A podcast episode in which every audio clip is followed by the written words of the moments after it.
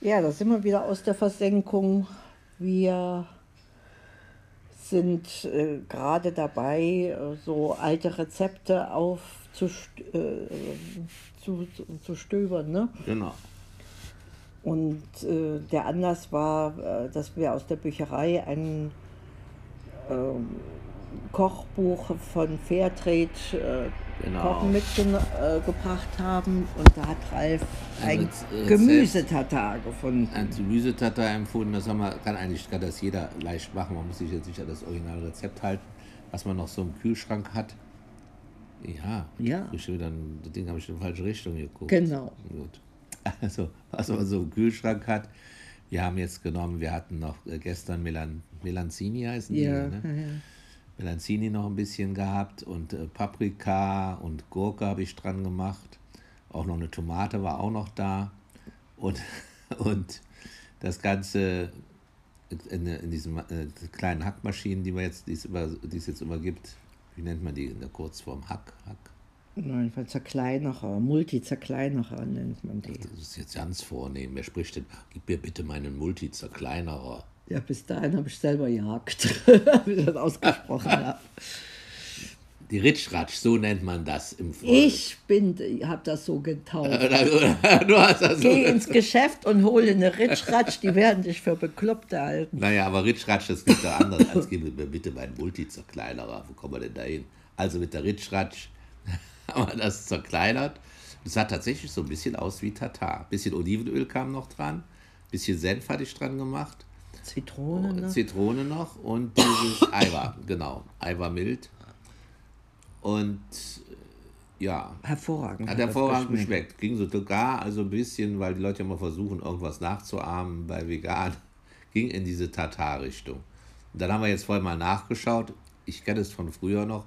Tatar vom Rind, so schön mit Ei gemacht und auch ähm, Kapern und ähm, an der Hand ein bisschen Paprika und ein bisschen Zwiebel da dran und das Ganze gemischt und dann auf einem schönen Brötchen gegessen. So kenne ich das in meiner Jugend. Aber irgendwie habe ich das Gefühl, dass es irgendwie so in Vergessenheit ein bisschen geraten ist. Du kanntest es gar nicht, ne, wo du in der DDR groß geworden bist. Na, das ist, äh, ist äh, aus- so aus meinem Gefühl heraus eher so eine Etepetete-Geschichte. Die kam ähm, über Frankreich in die französischsprachige Schweiz, erst in den 50er Jahren und in den 70ern nach Deutschland. Aber ich gehe mal davon aus, nicht unbedingt nach Ostdeutschland. Ich kann mich noch an Schlachtfeste erinnern, wo Schweine geschlachtet wurden und dann eben alles verarbeitet wurde zu Wurst und haltbar gemacht.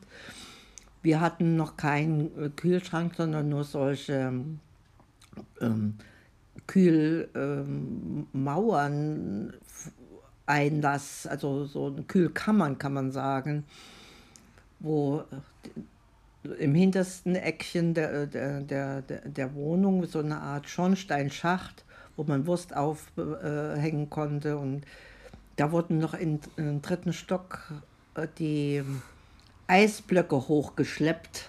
War das wirklich zu deiner Zeit? Ja, natürlich. So? Wahnsinn, das kann ich mir gar nicht vorstellen. Jetzt kenne ich gar nicht. Ja, ja, also die, die ersten Kühlschränke werden wohl in den 60er, 70ern und das, das, ich bin da noch mit den alten Sachen äh, vertraut. Und ich habe, ähm, also so Schweinemett, das kenne ich auch, aber das war eben wirklich direkt zum Verzehr äh, erforderlich und es, es gab ein, ein Hygienegesetz, ne, das, äh, dass man das eben nicht, nicht lange aufbewahren durfte. Gerade wenn es mit frischem Ei Ja. angemacht Ja, das hatte wurde. ich auch gehört. Das gleiche gilt für dieses, für dieses Rindertatar, Rindertatar. dass man das immer sofort verzehren sollte. Das wurde ja in der Regel, so erinnere ich mich noch, direkt beim der Metzger hatte so eine Maschine stehen. Und wenn da jetzt ein ganz guter Metzger war, hat er das vor deinen Augen, dieses Rindfleisch da in diese Maschine und dann kam es vorne als Tatar wieder raus. Also Fleischwolf wieder raus. Ja, weil man es eben halt nicht vor bevorraten Ja, ja. durfte. Oder? So Fleischwölfe gab es ja auch noch zu Hause, stimmt gerade, ne? Ich weiß nicht, haben wir eigentlich nie benutzt. Hast du auch so einen metallenen Fleischwolf? Kenne ich auch noch, ja, ja. ja, was ja. habt ihr das genutzt? Gute Frage, nächste Frage. Ich glaube, Oder für Kartoffeln? Nee. nee, um, um irgendwas zu, zu kleinern, also Hackbraten vielleicht oder so, um, um Fleischreste dann zu, durch einen Fleischwolf zu Sehen, drehen. und Genau. da hatte man wieder so wie so ein Ragout, ne? Gab es dann anschließend wahrscheinlich. Nee, Ragout. Was hast du damit gemacht mit den Fleisch? Hack, also Hackbraten oder Ach sowas. Resteverwertung dann. Ja.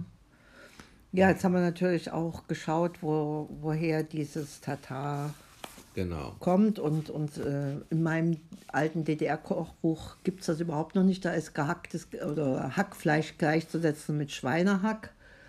Also das hat schon so seine eigene Geschichte. Also Ja, und ich kenne auch früher wurde das immer noch, äh, noch so zelebriert. Ich hatte hier auch noch so ein, so ein, auch so ein altes Kochbuch, Zeichen guter Gastlichkeit, meine Güte. aus den 50ern Kultiviertes wahrscheinlich. Essen, kultiviertes Essen und Trinken. Was Kannst das du so mal sehen.